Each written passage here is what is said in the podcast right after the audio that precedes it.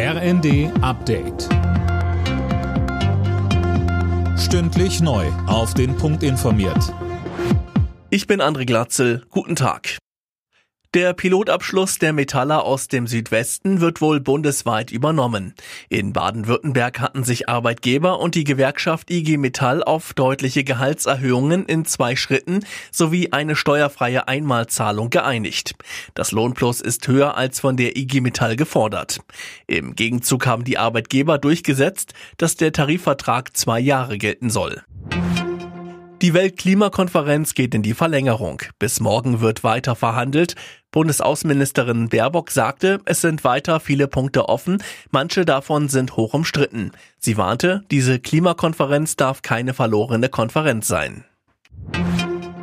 Krisen und Inflation hin oder her, der Handel rechnet auch in diesem Jahr mit viel Umsatz bei den Schnäppchentagen Black Friday und Cyber Monday. Der Handelsverband geht von rund 5,7 Milliarden Euro aus, gut 20 Prozent mehr als im Vorjahr.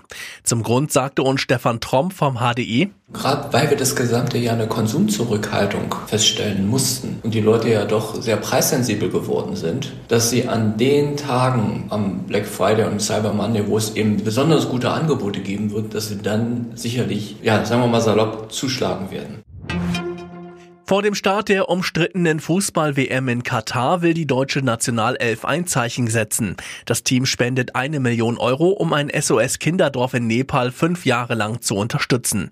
Aus dem Land kommen viele Gastarbeiter in Katar.